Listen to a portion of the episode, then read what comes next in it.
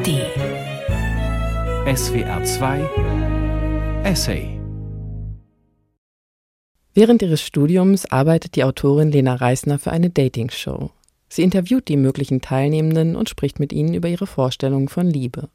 Bei der Frage, welche Eigenschaften eine potenzielle Traumpartnerin oder ein potenzieller Traumpartner haben sollte, antworten fast alle wie aus der Pistole geschossen treu. Dieser Antwort geht die Autorin nach. Sie schreibt ein Essay darüber, was sich in ihren Augen alles hinter dem Wort Treue verbirgt. Und ein wenig ist es auch ein Essay über eine amerikanische Sängerin. Denn, so erkennt Lena Reisner, sie ist kaum etwas oder jemanden so treu geblieben wie Taylor Swift. Treue. Ich habe das Wort Treue so häufig gesagt, bis es bedeutungslos wurde.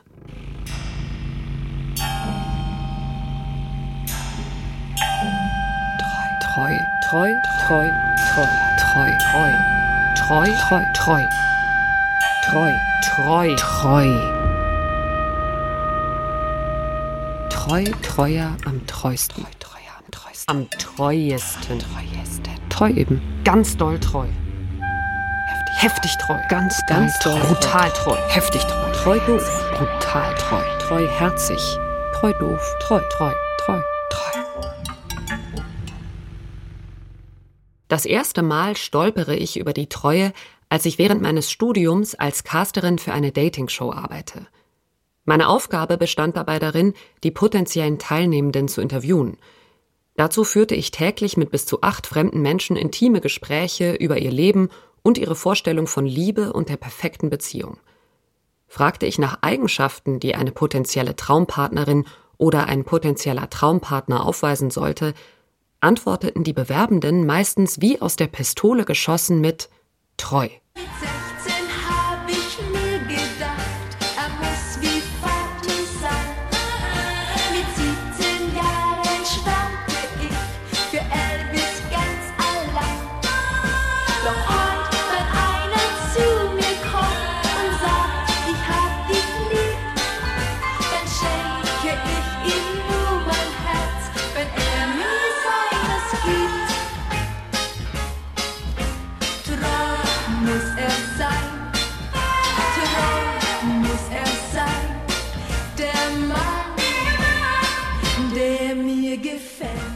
Ich bin mir ziemlich sicher, dass, obwohl die Bewerbenden alle dasselbe Wort benutzten, sie es jeweils ganz unterschiedlich definiert hätten.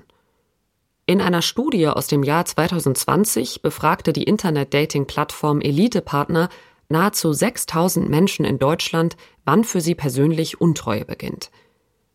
Die Verfassenden der Studie teilten Untreue dabei in vier verschiedene Phasen ein.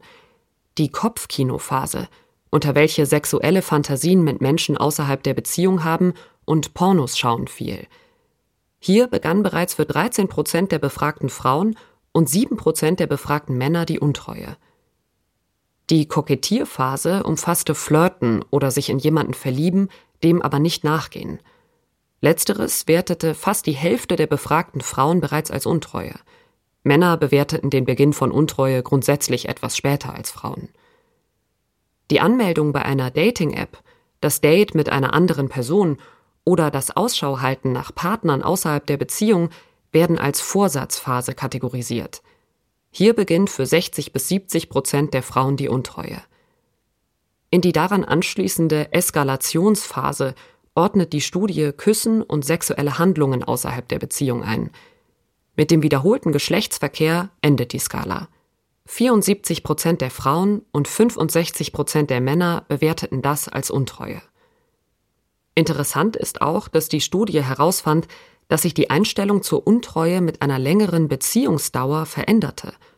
Flirten wurde mit zunehmender Dauer beispielsweise fast gar nicht mehr als Untreue gewertet. Auch die Toleranz für das Fremdknutschen stieg, je länger eine Beziehung dauerte. Bei einem One-Night-Stand oder Affären hingegen war auch für die meisten Langzeitliebenden die Treuegrenze überschritten. Okay. Ich hänge irgendwie immer noch bei dem Wort Eigenschaft. Also bei der Frage, welche Eigenschaft soll dein Traumpartner, deine Traumpartnerin besitzen? Was soll Treue denn für eine Eigenschaft sein? Ich komme doch nicht treu oder nicht treu auf die Welt. Tough, tapfer, tiefgründig transparent, tolerant, Das sind doch Eigenschaften. Aber treu? Treue. Ist das nicht ein Versprechen? Treu bin ich doch immer in Bezug auf irgendetwas. Also treu, das kann ich doch nur mir selber oder einer anderen Person oder einer Beziehung gegenüber sein. Aber weder ich noch andere Menschen noch Beziehungen bleiben so, wie sie sind. Ich verändere mich doch. Und der Mensch, den ich liebe, der verändert sich doch auch. Und auch unsere Beziehung verändert sich. Wenn ich jetzt also dir heute die ewige Treue schwöre und morgen beschließt du ein Arschloch zu werden, was mache ich denn dann? Treu, treu, treu am treuesten. Wo Essays ja sonst eigentlich literarische Spaziergänge sind, fühlt sich das Schreiben hier mehr an wie ein stolpernder, taumelnder Tanz. Ein bisschen so, wie sich die Liebe auch manchmal anfühlt. Wirr, sensibel, ungelenkt. Dieser Text ist eine Suche danach, etwas zu definieren, was doch eigentlich ganz einfach zu definieren sein sollte. Oder? Hier bin ich's noch. Treu meine ich. Da schon etwas weniger. Und dort jetzt ganz sicher nicht mehr. Das ist die Grenze, die treu von untreu trennt. Und wenn die überschritten ist, dann ist unsere Beziehung wertlos, dann ist alles vorbei. Aus, Schluss. Bis hierhin, bis zu dieser Linie da, wo dein Mund einen anderen Mund, da wo dein Schwellkörper einen anderen, da wo deine Augen, da wo deine Nachricht, da wo deine Hand, da wo dein Gehirn, da wo dein Herz. Warte. Wo jetzt genau? Da. Genau da in diesem Moment. Wo du. Woran hast du da gedacht? Und hast du da auch an mich gedacht? Und was wäre mir lieber, dass du an mich denkst dabei oder dass du nicht an mich denkst dabei? Hast du dir eigentlich irgendwas dabei gedacht?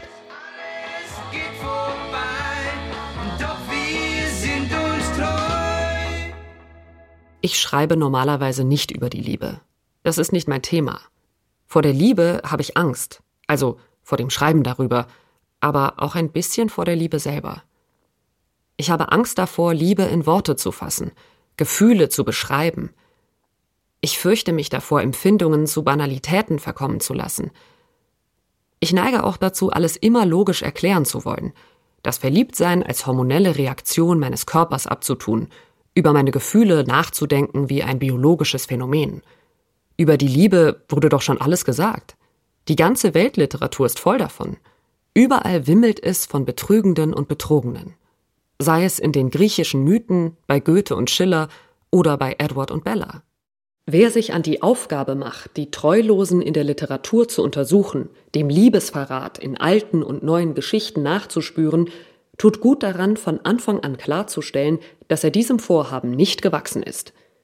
So erspart er den Leserinnen und Lesern eine Enttäuschung, die unausweichlich eintreten würde, hätte er die Erwartung zugelassen, hier würde nun am Beispiel der Literatur durchsichtig gemacht, welche Kräfte hinter dem allgemeinen Unglück jener Menschen wirksam sind, die auf den Willen, unbedingt glücklich zu sein, noch nicht verzichtet haben. Schreibt der Literaturwissenschaftler Peter von Matt in seinem Buch Liebesverrat.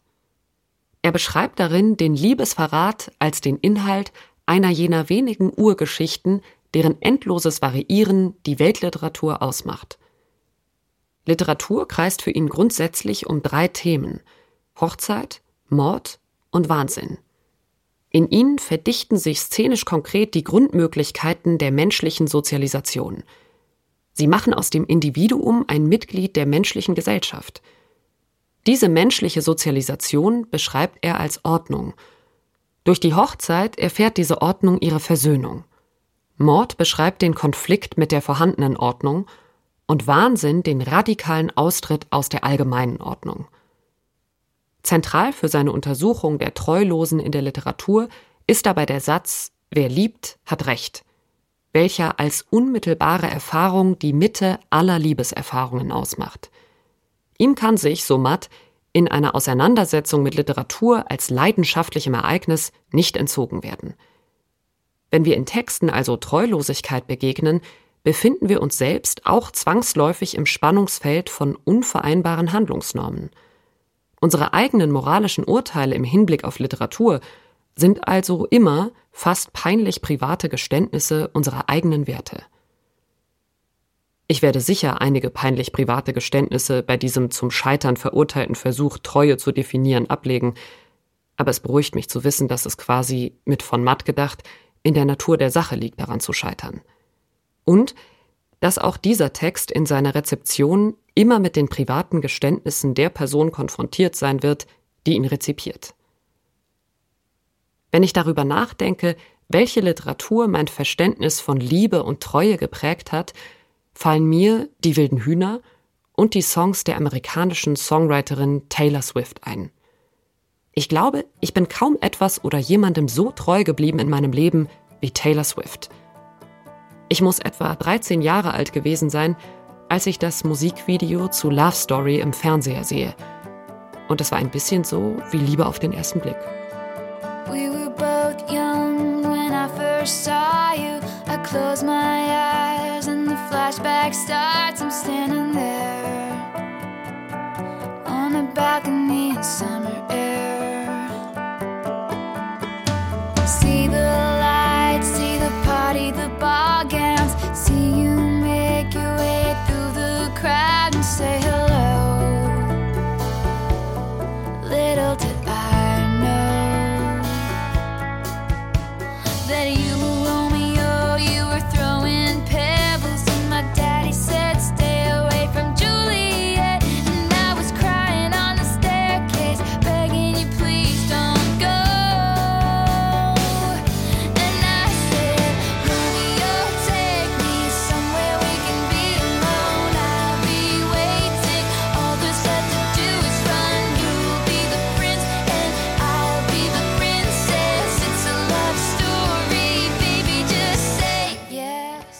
Im Gegensatz zu mir kann Taylor Swift über Liebe schreiben.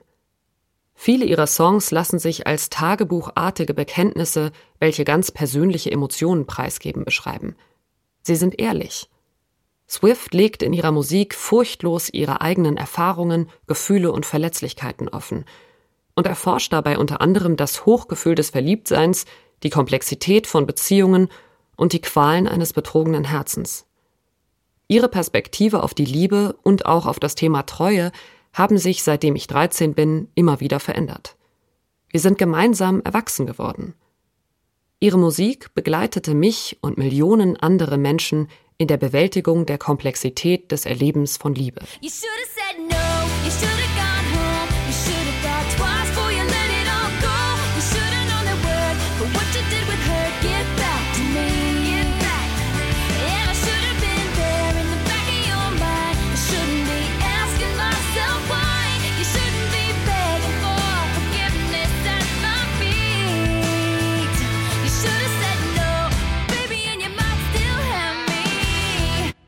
Auf ihren ersten Alben schreibt Swift über Treue fast ausschließlich aus der Perspektive der Betrogenen. Swift bringt die rohen Gefühle und den aufrichtigen Zorn einer betrogenen Person zum Ausdruck und fängt den Schmerz und Verrat ein, welcher mit der Entdeckung von Untreue einhergeht. Wer liebt, hat Recht. Ob betrogen oder nicht, bei meinen ersten Erfahrungen und Enttäuschungen mit der Liebe kann ich mich immer wieder mit dieser Position identifizieren. Oftmals dienen Swifts Songs dabei auch als Ventil, um bei der Suche nach der Gerechtigkeit auf dem Schlachtfeld der Liebe nicht durchzudrehen. Der streitlustige Impetus, welcher vielen dieser Songs innewohnt, hilft, Emotionen zu kanalisieren und der Ungerechtigkeit der Liebe etwas entgegenzusetzen. Wie schon gesagt, sowohl Swifts als auch meine Sicht auf Treue und auf die Liebe haben sich, seitdem ich 13 bin, massiv verändert. Ich habe aufgehört, Treue an etwas zu knüpfen, was ein Körper mit einem anderen Körper erlebt. Ich gehöre aktuell also nicht zu den 74 Prozent der Frauen, für die Treue bedeutet, dass die Person, mit der ich in einer Beziehung bin, nur mit mir sexuell aktiv ist. Wenn ich also über die Bedeutung von Treue für mich in meiner Beziehung nachdenke, dann gibt es da keine klare Grenze, die ich oder der Mensch, mit dem ich in einer Beziehung bin, überschreiten kann. Mir fällt das schwer. Das Schreiben darüber. Ich denke nicht, oh, ich bin so cool und hip, ich habe eine offene Beziehung. Die meiste Zeit ist es mir unangenehm. Nicht, weil ich nicht gerne in dieser offenen Beziehung bin, sondern weil mir häufig das Gefühl vermittelt wird, meine Beziehung wäre deswegen weniger ernst. Es wäre offen das Gegenteil von fest. Dabei muss ich meine Beziehung doch dadurch, dass ich mir und meinem Partner diese Zugeständnisse in unserer Sexualität mache, viel ernster nehmen. Meine Beziehung muss fest sein, denn sonst gibt es sie nicht. Ich muss eine ganz andere Vorstellung von Vertrauen in meiner Beziehung entwickeln. Was bedeutet Treue, wenn sie nicht mehr bedeutet, dein Körper gehört mir? Bist du jetzt enttäuscht, Treue? Oder findest du das aufregend? Ich weiß schon, was du jetzt denkst. Du denkst sicher, dass ich ständig mit allen möglichen Menschen schlafe. Du fragst dich sicher auch, wessen Idee das war. Die meines Partners oder meine? Und ob ich nur mitmache, weil er das von mir verlangt. Du willst auch wissen, ob mich das anmacht, die Vorstellung davon, wie mein Partner mit jemand anderem schläft. Du kannst dich beruhigen und jetzt ein bisschen mit mir über internalisierte Misogynie nachdenken, Treue. Ich habe dich nicht über Nacht abgeschafft, Treue. Ich habe mich mit dir beschäftigt. Ich habe an meinen Beziehungen gearbeitet. Ich habe an mir gearbeitet. Ich habe Fehler gemacht und Erkenntnisse gesammelt. Ich habe so manches Mal gedacht, warum tue ich mir das eigentlich an? Wirklich. Das Zurechtfinden in dieser Form von Beziehung ist für mich nicht abgeschlossen. Das Überwinden internalisierter Vorstellungen davon, wie eine Beziehung auszusehen hat, welchen Stellenwert Geschlechtsverkehr in unserer Gesellschaft hat, ist nichts, was sich von heute auf morgen einfach abschaffen lässt. Es ist Arbeit, Unsicherheit, Gefühle, Gewühle, Gespräche, Hoffnungen, Enttäuschungen, Absurdität, Wahnsinn, also eigentlich genau das, was jede andere Beziehung auch ist, oder? Die Ungewissheit macht sich in meinem Gehirn breit. Ist er jetzt bei jemandem? Schlafen sie zusammen? Ist es besser als mit mir? Schlafen sie oder ficken sie miteinander? Wie doll ficken sie? Ficken sie so?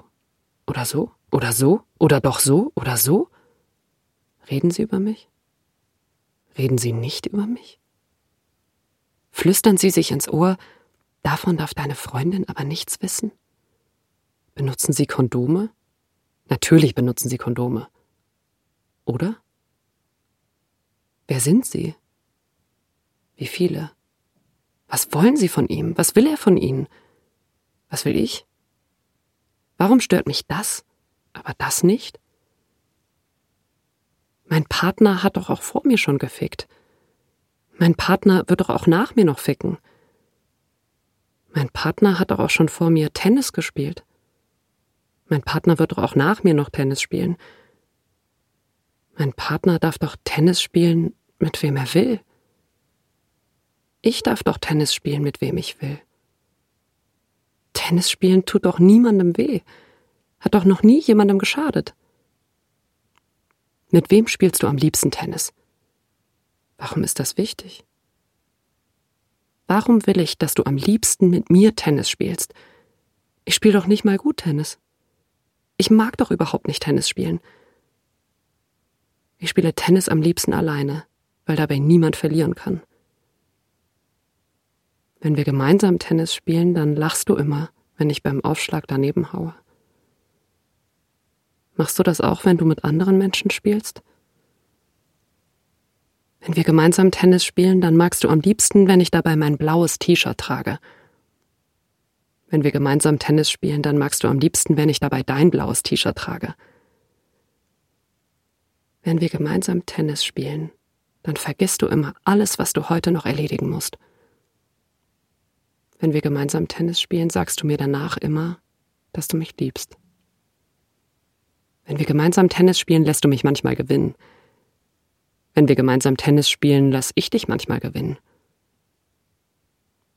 Einmal habe ich gedacht, ich will niemals wieder Tennis spielen. Einmal habe ich gedacht, ich will niemals wieder mit dir Tennis spielen. Einmal habe ich gedacht, ich will unbedingt mal mit Serena Williams Tennis spielen. Einmal habe ich mit Steffi Graf Tennis gespielt. Einmal bin ich an Boris Becker vorbeigelaufen auf dem Tennisplatz, aber er hat nicht mal Hallo gesagt. Einmal habe ich gedacht, ich will nur noch mit dir Tennis spielen, bis an mein Lebensende.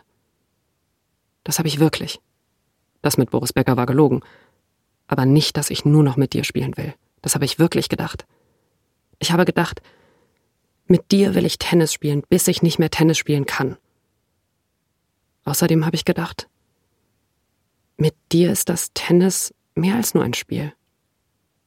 Mit dir ist Tennis Liebe. Aber manchmal will ich vielleicht Tennis spielen, ohne dass das Liebe ist. Liv Strömquists Graphic Novel Der Ursprung der Liebe war für mich einer der Ausgangspunkte in der Beschäftigung mit sexueller Exklusivität.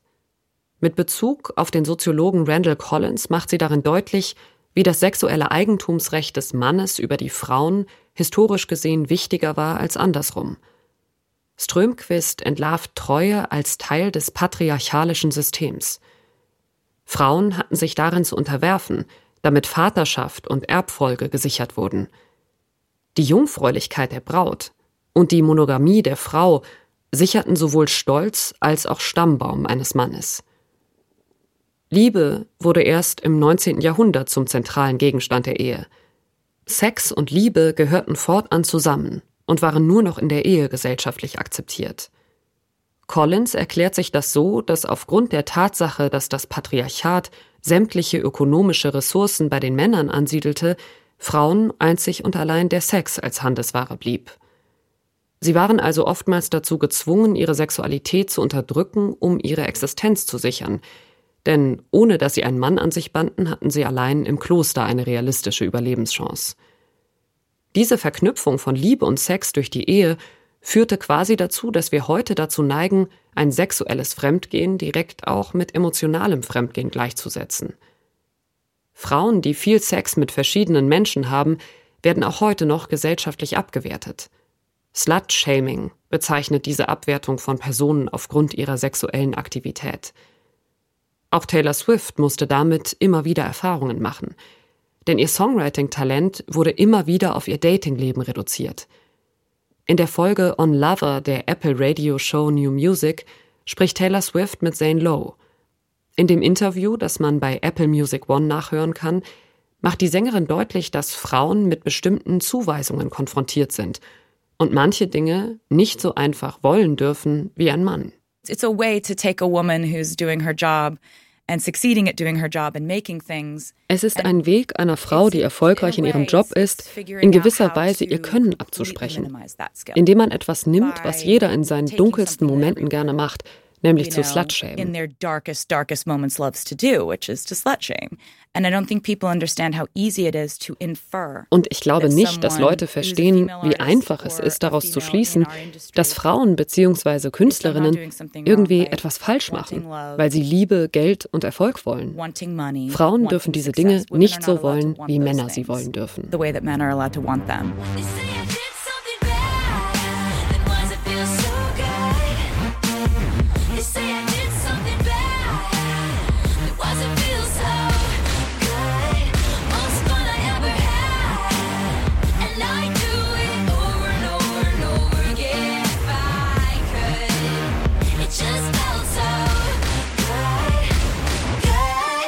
Taylor Swift fängt irgendwann an, dieses frauenfeindliche, von der Presse angedichtete Image der femme fatale, die Männer verführt und für ihre Zwecke missbraucht, für sich zu nutzen.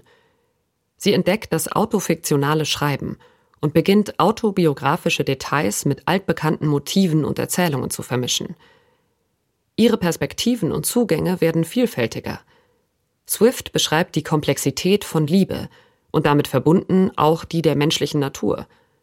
Sie erkennt, dass Treue nicht nur zwei Seiten hat und fängt an, das Thema Untreue aus unterschiedlichen Perspektiven zu beleuchten.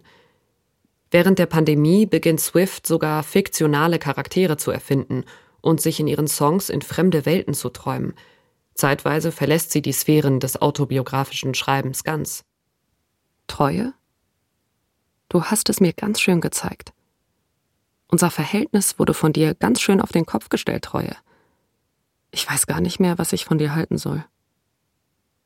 Irgendwie war ich dem Irrglauben verfallen, dass ich dich einfach abgeschafft habe. Dass, wenn ich ja alles immer auch mit anderen Menschen machen darf, meiner Beziehung dann ja nichts und niemand etwas anhaben kann. Dass Untreue damit zur Unmöglichkeit geworden ist. Und dann bin ich halt doch wieder gestolpert.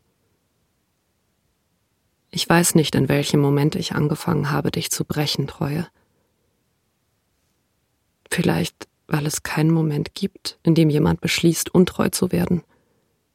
Ich bin nicht aufgewacht und habe gesagt, heute ist es soweit.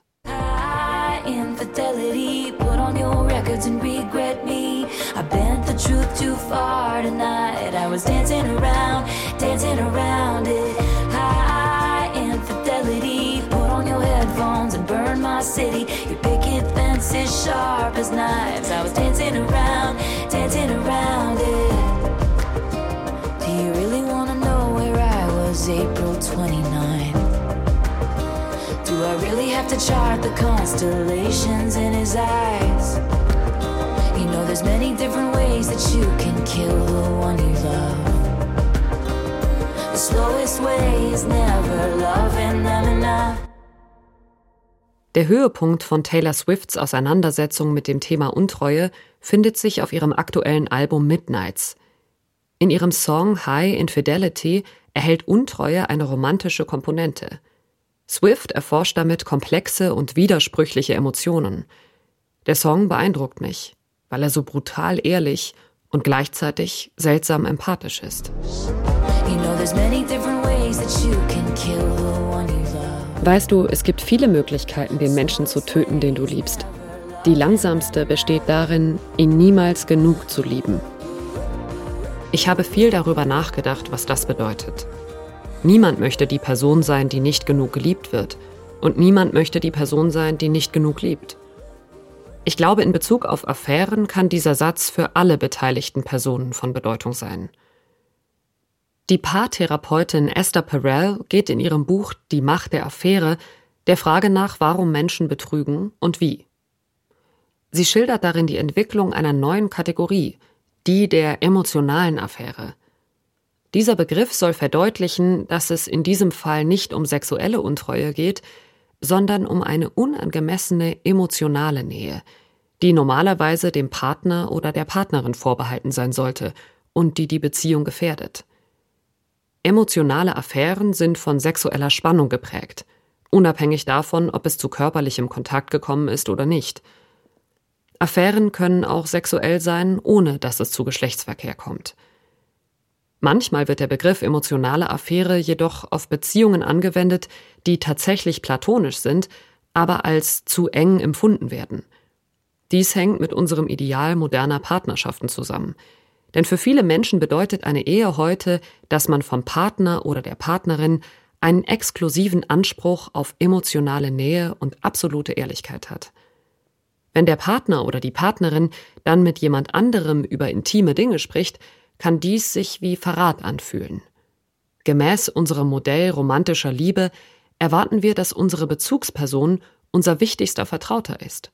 Die einzige Person, mit der wir unsere geheimsten Träume, Enttäuschungen und Ängste teilen. Treu eben. Ganz doll treu. Heftig treu. Wann meine emotionale Affäre angefangen hat, weiß ich nicht. Da wären wir wieder bei der Grenze. Treu hier, untreu da. Ich habe mich irgendwann einer Person außerhalb meiner Beziehung näher gefühlt als der Person, mit der ich in einer Beziehung war. Ich bin immer noch selbst davon überrascht. Eine Beziehung aus einer Affäre heraus zu beginnen, ist verpönt. Wenn eine Person mit dir fremd geht, dann geht die Person auch dir fremd, heißt es. Genauso verpönt ist es, nach einer Affäre in einer Beziehung zu bleiben. Früher war vor allem die Scheidung eine Schande. Heute ist es die Entscheidung zu bleiben, obwohl man gehen könnte. Siehe Hillary Clinton. Schreibt Perel. In Die Macht der Affäre räumt sie mit all diesen Annahmen auf und erklärt eindrucksvoll, dass es an uns liegt, mit Untreue einen Umgang zu finden und was aus psychologischer Sicht in uns vorgeht, wenn wir untreu sind und wenn wir Untreue erfahren. Dabei wird deutlich, wie sehr unsere Gefühle dabei im Zusammenhang mit gesellschaftlichen Erwartungen stehen. Diese gesellschaftlichen Erwartungen können geradezu unheimlich werden. Die Soziologin Margret Brückner beschreibt in ihrer Arbeit über geschlechtsspezifische Gewalt den Zusammenhang von Misshandlung mit ausgeprägten männlichen Anspruchshaltungen. Die Dominanzvorstellung eines Verfügungsrechts über die in Anführungszeichen eigene Frau einschließlich ihrem Körper und allem, was sie tut, mit wem sie spricht, wie sie sich kleidet, wo sie sich aufhält, korreliert mit der Anwendung von Gewalt gegen Frauen. Jeden dritten Tag wird in Deutschland eine Frau von ihrem Ex-Partner oder Partner getötet. Femizid beschreibt tödliche Gewalt gegen Frauen, die auf sexistische Erwartungen der Täter zurückzuführen sind. Der Konflikt, der diesen Morden meistens vorausgeht, ist an Besitzansprüche, Eifersucht, Macht und Kontrolle gekoppelt und steht damit unweigerlich mit der Treue in Verbindung. Inzwischen weiß ich gar nicht mehr, was ich von dir will, Treue. Was bedeutest du denn eigentlich? Also ganz konkret. Hast du was mit Trotz zu tun? Seid ihr verwandt? Was ist dein Verhältnis zur Tradition, Treue? Treue ist ein Begriff mit Lagen und Schichten, entfernten Verwandten und vertrauten Geschwistern, mit Geschichte aufgeladen und mit Vorstellungen besetzt. Trauung, Trauung, Trauen, Trauen, sich etwas trauen, Trauen, Vertrauen, Vertrauen, Trust, Trust, Truth, Truth.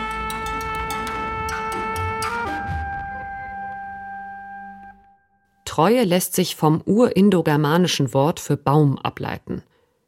Die Bedeutungsentwicklung zu stark, fest, treu erklärt sich aus der Festigkeit eines Baumes. Im Grimmschen Wörterbuch lässt sich die große Bedeutungsbreite des Begriffs im Wandel der Zeit nachvollziehen. Während das Wort im Althochdeutschen, ganz in den geistlichen Bereich gerückt, beinahe synonym zum Glauben verwendet und den Bund zwischen Gott und Menschen beschreibt, erfährt es im Mittelhochdeutschen die größte Ausweitung an Bedeutungsverwendungen.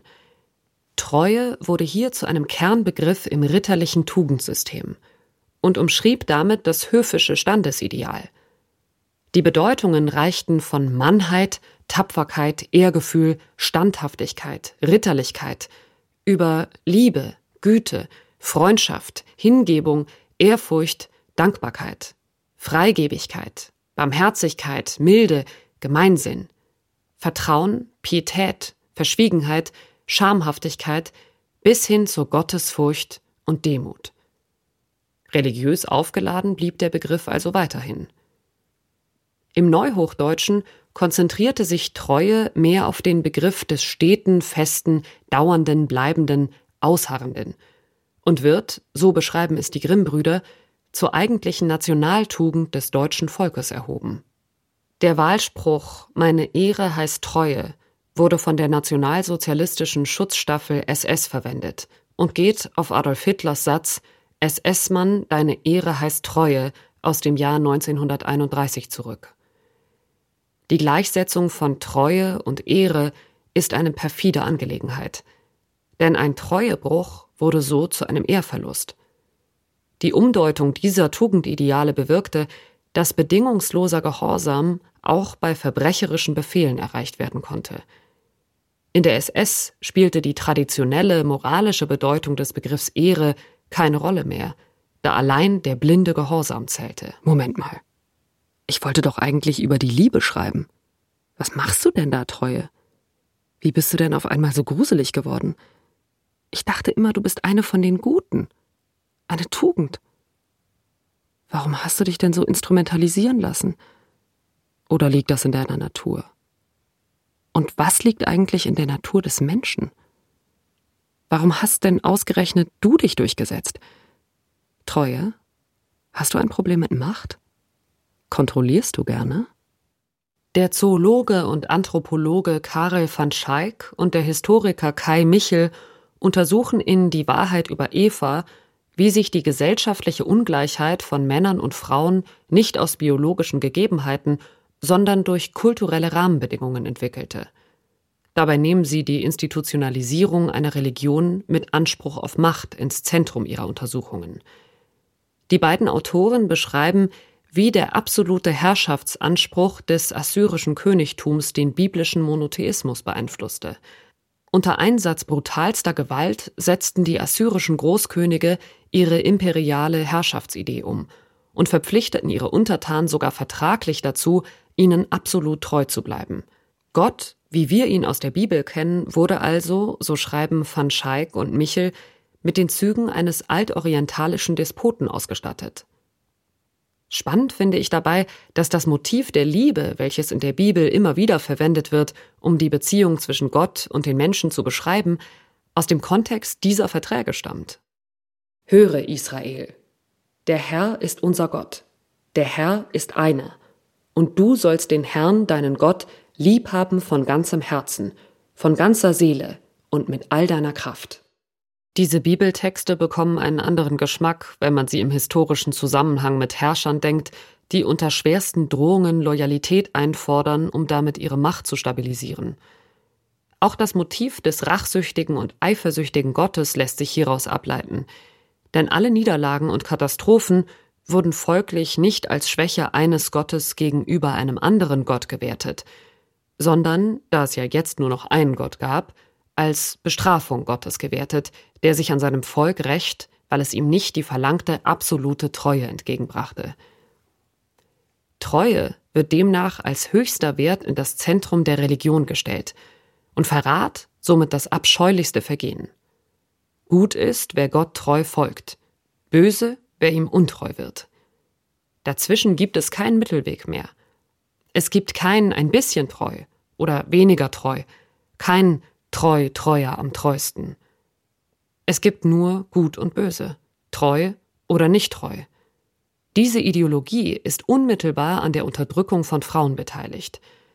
Van Schaik und Michel beschreiben eindrücklich, wie Frauen ihre spirituelle Heimat, insbesondere ihre göttlichen Ebenbilder, aber auch den Kontakt zu ihren Ahnen, welcher seitdem gerne als spiritueller Humbug abgetan wird, verloren und fortan einer männlich dominierten Religion ausgesetzt waren. Die angelegte Frauenfeindlichkeit schlägt sich auch im Vokabular der Bibel wieder. Von Hurerei ist oftmals die Rede, wenn es um Frauen geht, die ihrem alten Glauben treu blieben. Und natürlich hat die Bibel auch schon eine passende Strafe für Frauen, welche solche Hurerei betreiben, parat. Ich will dich richten, wie man Ehebrecherinnen und Mörderinnen richtet.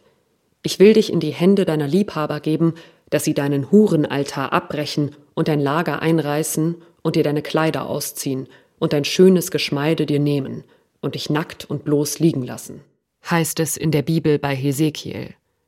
Sexualisierte Gewalt tritt im biblischen Kontext im Zusammenhang mit der Durchsetzung von Macht und Herrschaft auf und wird dadurch als angemessene Bestrafung untreuer Frauen legitimiert. Gewalt gegen Frauen. Oh, warte. Hier waren wir doch schon mal und auch bei dem Verhältnis von Mensch und Gott, ich glaube, wir stolpern im Kreis. Wir tanzen auch gar nicht mehr. Wir ringen. Treue, ich habe versucht, dich festzuhalten. Ganz fest. Aber jedes Mal, wenn ich nach dir greife, schlägst du um dich, veränderst deine Form, dein Geschmack, deine ganze Persönlichkeit. Mal siehst du so aus wie meine Eltern, mal wie ein Labrador, mal so wie ich. Und dann mal wieder gar nicht. Mal siehst du aus wie ein Disney-Prinz, mal wie Hillary Clinton.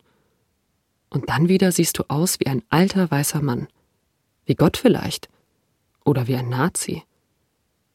Oder wie eine Präriewühlmaus. Die Präriewühlmaus ist auch bekannt als das treueste Tier der Welt. Die kleine Maus braucht bloß die richtige andere kleine Maus zu finden, und dann beginnen die beiden kleinen Mäuse ihr gemeinsames Leben mit dem längsten bekannten Kuschel- und Geschlechtsakt des Tierreichs. Dabei werden so große Mengen des Hormons Oxytocin freigesetzt, dass die beiden kleinen Mäuse anschließend ihr Leben zusammen verbringen. Die Treue der Präriewühlmaus hält sogar noch an, wenn eine der beiden Mäuse stirbt.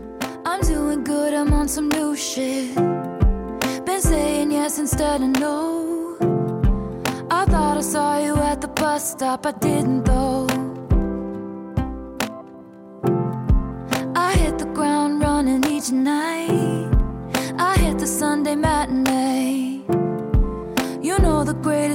All time were never made. I guess you never know, never know. And if you wanted me, you really should have showed. And if you never bleed, you're never gonna grow. And it's alright now. But we were something, don't you think so? Roaring twenties, tossing pennies in the pool. And if my wishes came true, you. In my defense, I have none. never leaving well enough alone. But it would have been fun if you would have been the one.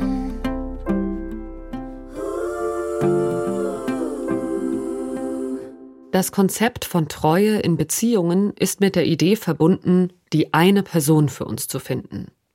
Diese Vorstellung von Seelenverwandtschaft legt nahe, dass es für jeden Einzelnen eine vorherbestimmte, perfekte Übereinstimmung gibt, mit der er sein Leben in einer monogamen, treuen Partnerschaft verbringen soll.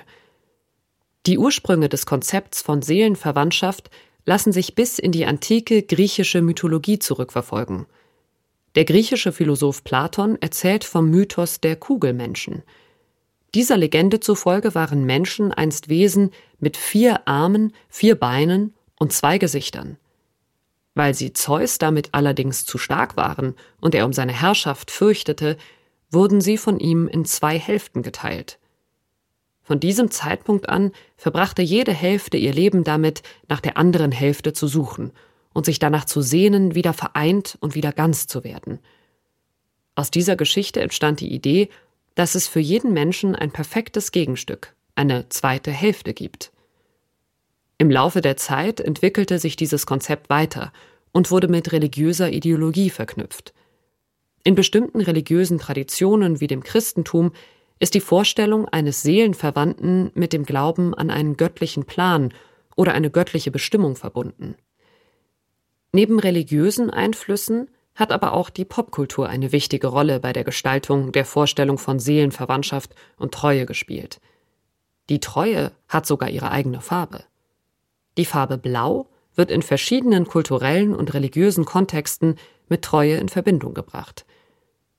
Diese Symbolik schlägt sich in der Verwendung blauer Kleider für Disney-Prinzessinnen und in Darstellungen von Maria wieder – im Reich der Disney-Prinzessinnen ist die Wahl blauer Kleider eine bewusste Designentscheidung, die darauf abzielt, Qualitäten wie Reinheit, Loyalität und Adel zu vermitteln.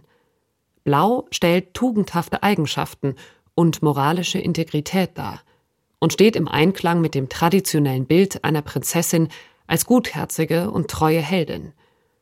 Durch ihre blaue Kleidung werden Disney-Prinzessinnen wie Aurora, Aschenputtel, Belle oder auch Elsa als Verkörperung dieser Tugenden dargestellt und bekräftigen dadurch Treue und Rechtschaffenheit. Ähnlich verhält es sich bei Maria, welche in der christlichen Ikonographie oft in einem blauen Mantel oder Gewand dargestellt wird. Blau wird mit der Reinheit, Demut und natürlich Treue Marias gegenüber Gott in Verbindung gebracht. Die Farbe symbolisiert sozusagen ihre Rolle als Mutter Gottes und ihre Hingabe an den göttlichen Gehorsam. Sowohl Disney-Prinzessinnen als auch die Jungfrau Maria sollen Treue vermitteln, sei es gegenüber einem romantischen Ideal oder einer höheren spirituellen Berufung. Soll ich euch ein Geheimnis verraten? Könnt ihr schweigen? Dieser Brunnen jeden Wunsch erfüllt. Sagt dem Brunnen, was ihr wünscht, was euer Herz begehrt. Sobald ihr dann sein Echo hört, ist euer Wunsch gewährt.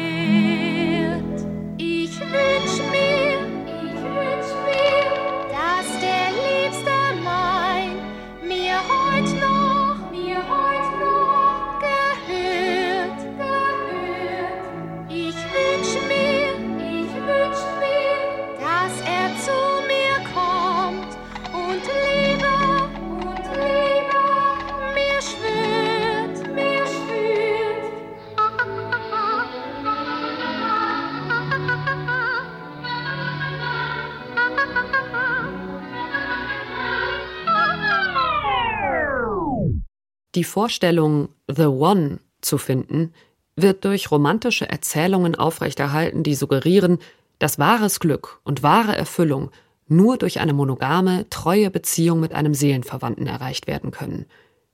Jedoch weckt die Erzählung, dass es für jeden einen einzigen perfekten Partner gibt, unrealistische Erwartungen. Sie setzt uns dem Druck aus, uns in einer Paarbeziehung befinden zu müssen, um glücklich zu sein. Menschen, die sich nicht in einer Paarbeziehung befinden, hören häufig, du findest bestimmt noch die richtige Person für dich. Als wäre das zwangsläufig das Ziel. Als könnte man nicht auch alleine glücklich werden. Als wäre die Paarbeziehung der einzige Weg zu einem glücklichen und erfüllten Leben. Auch Taylor Swift kommt diesen lebensfremden Ansprüchen irgendwann auf die Schliche. Swift stellt fest, dass wir auf uns selber gestellt sind. Mit You're on Your Own Kid entzaubert sie den Mythos davon, dass wir von irgendjemandem gerettet werden. Obwohl der Song brutal mit der Realität konfrontiert, er lässt mich gleichzeitig so etwas wie Trost empfinden. Dieser Gedanke, dass man sich selbst hat, egal was auch passiert. Sprinkler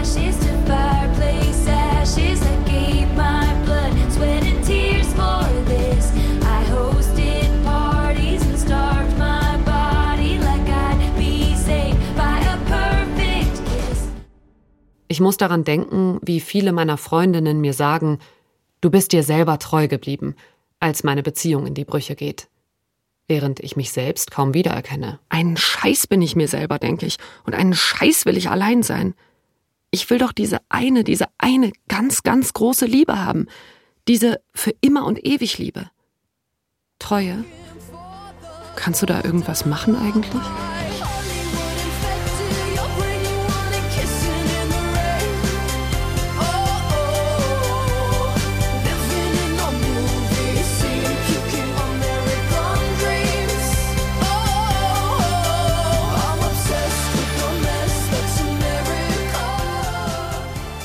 Das Konzept glücklich und zufrieden bis ans Ende ihrer Tage hat sich tief in der Popkultur verankert.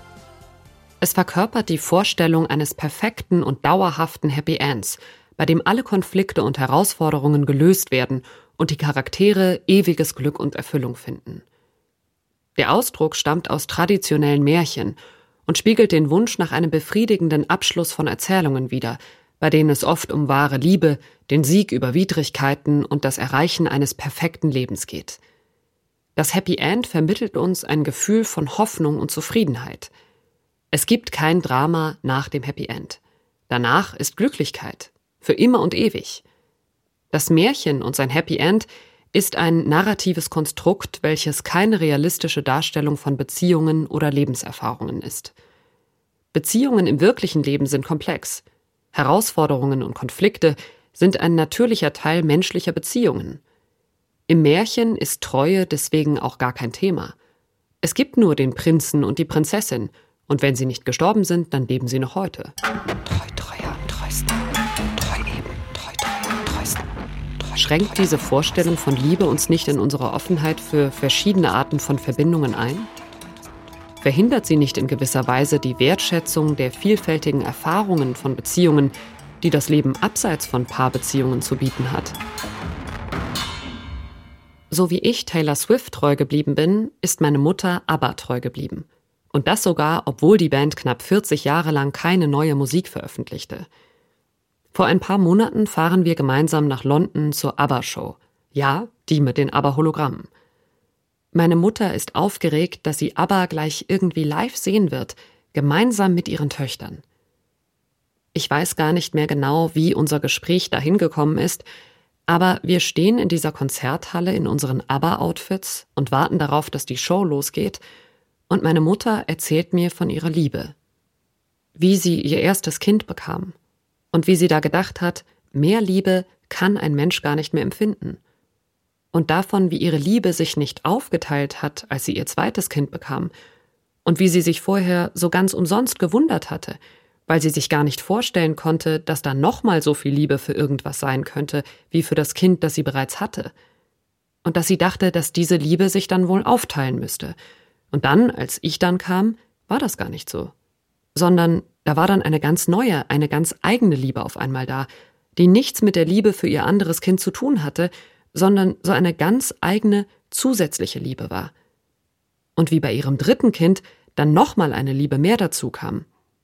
Und dass sie da jetzt so drei ganz eigene, ganz dolle Lieben hat, die nicht miteinander konkurrieren und nichts voneinander wegnehmen. Wenig später grölen wir gemeinsam Lay All Your Love on Me.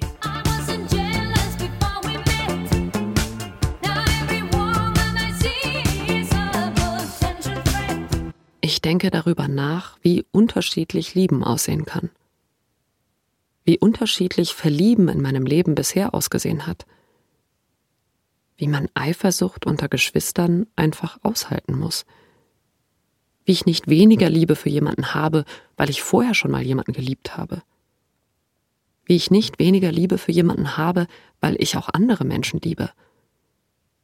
Wie ich doch weiß, dass niemand weniger Liebe hat, nur weil er oder sie auch für andere Liebe hat. Wie ich dann doch wieder denke, mich liebst du aber doch mehr wie häufig ich mich mit anderen vergleiche, wie ich alle Liebe immer haben will.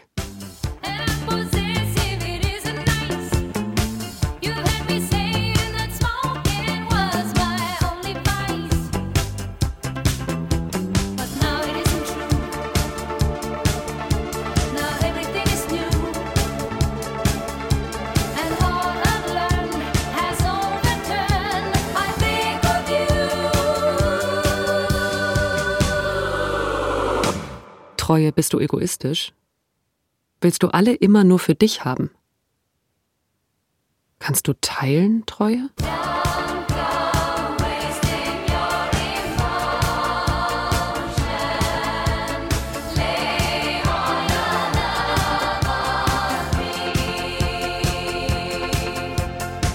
Als ich das erste Mal an den Punkt in meiner Beziehung komme, an dem ich meinem Partner sage, dass ich nicht will, dass er ein Verhältnis mit jemandem weiter vertieft, schäme ich mich. Was ist aus meinem Partner alles gönnen geworden? Warum kann ich das gerade nicht aushalten? Ich habe das Gefühl, an meinen eigenen Idealen zu scheitern. Kann ich mir ein Gefühl abtrainieren? Wie viel von der Verletzung, die wir durch Betrug erfahren, gehört zu uns und wie viel davon ist anerzogen? Irgendwie merkwürdig, dass wir da jetzt erst gelandet sind. Treue, was mache ich denn jetzt mit dir? Du kannst mir kein Happy End versprechen und dich dann nicht daran halten. Die Vorstellung davon, dass es eine kleine Präriewühlmaus gibt, mit einer mit meiner Seele verwandten Seele, die macht etwas mit mir. Die werde ich nicht los. Ich kann noch so lange darüber nachdenken. Hollywood, Disney, Märchen, Bibel, Patriarchat, die Vorstellung von einer kleinen Präriewühlmaus, deren Treue noch anhält, wenn es mich nicht mehr gibt, die mich liebt, egal wie blöd ich manchmal bin, die lässt mich nicht los. Erich Fromm formuliert in Die Kunst des Liebens eine Vorstellung von einer Liebe, die ohne Abhängigkeit auskommt. Mich überraschen und berühren die Worte eines alten weißen Mannes aus den 50er Jahren, der so klug und klar auf den Punkt bringt, wie Liebe aussehen kann, ohne Unterwerfung. Die Liebe ist das Kind der Freiheit, niemals der Beherrschung, so fromm. Er stellt die Achtung vor der Person, die man liebt, ins Zentrum der Liebe. Die Liebe bezeichnet die Fähigkeit, einen Menschen so zu sehen, wie er ist und seine einzigartige Individualität wahrzunehmen. Es geht für Fromm um ein Interesse daran, dass diese Person, die man liebt, wachsen und sich entfalten kann. Er schreibt, in der Liebe kommt es zu dem Paradoxon, dass zwei Wesen eins werden und trotzdem zwei bleiben. Die Liebe lässt uns das Gefühl der Isolation und Abgetrenntheit überwinden. Sie erlaubt uns, trotz der Vereinigung, wir selbst zu sein und unsere Integrität zu behalten. Jemanden zu lieben ist nicht nur ein starkes Gefühl, es ist auch eine Entscheidung, ein Urteil, ein Versprechen. Ich habe jetzt viel über meine Beziehung nachgedacht. Zu dir, aber auch zu dem Menschen, den ich gerade liebe und was du darin sein kannst, Treue. Ich sträube mich immer noch gegen das Wort offen. Meine Beziehung ist doch kein Geschäft, an unserer Tür hängt doch kein blinkendes Neonlicht mit den Buchstaben Open. In meine Beziehung kommt doch niemand hinein, weil eine Beziehung immer zwischen zwei Menschen ist, weil jeder Mensch und jede Beziehung einzigartig ist. Vielleicht ist frei das bessere Wort. Meine Beziehung ist frei. Oder ich will zumindest, dass sie das ist. Frei von gesellschaftlichen Erwartungen. Frei in ihrer Entfaltung. Frei von Eifersucht. Okay. Das wird sie vermutlich nie ganz sein. Aber frei und fest ist sie irgendwie. Wie war das nochmal? Fest. Eine Entscheidung. Ein Urteil. Ein Versprechen. Fest wie ein Baum. Einen Baum muss man pflegen, damit er wächst. Wenn man einen Baum nicht pflegt, stirbt er irgendwann. Man kann sich vornehmen, einen Baum zu pflegen. Man kann es versprechen. Manchmal kommt eine Dürre und der Baum stirbt, obwohl man alles gegeben hat. Manchmal kommt eine Dürre und der Baum lebt trotzdem weiter, obwohl man sich ganz sicher war, dass es der Baum nicht schaffen wird. Ein Baum gehört genau dahin, wo er wächst. Sonst wächst er nicht. Ein Baum kann nicht in die Zukunft sehen. Einem Baum sieht man seine Vergangenheit an. Ein Baum kann viele Formen haben. Ein Baum wächst in seine Umgebung hinein. Er wächst durch und mit den Dingen, die ihn umgeben. So yeah,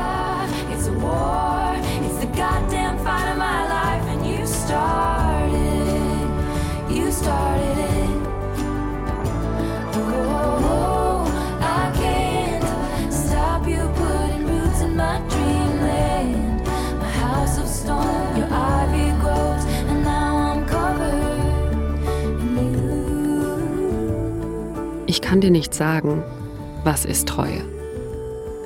Ich kann dir nur sagen, dass ich dich haben will. In meinem Leben. Irgendwie.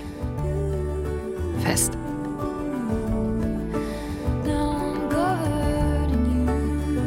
Treu, treuer am treuesten. Essay von Lena Reißer. Mit Lina Süren. Technische Realisation Daniel Sänger und Andreas Völzing.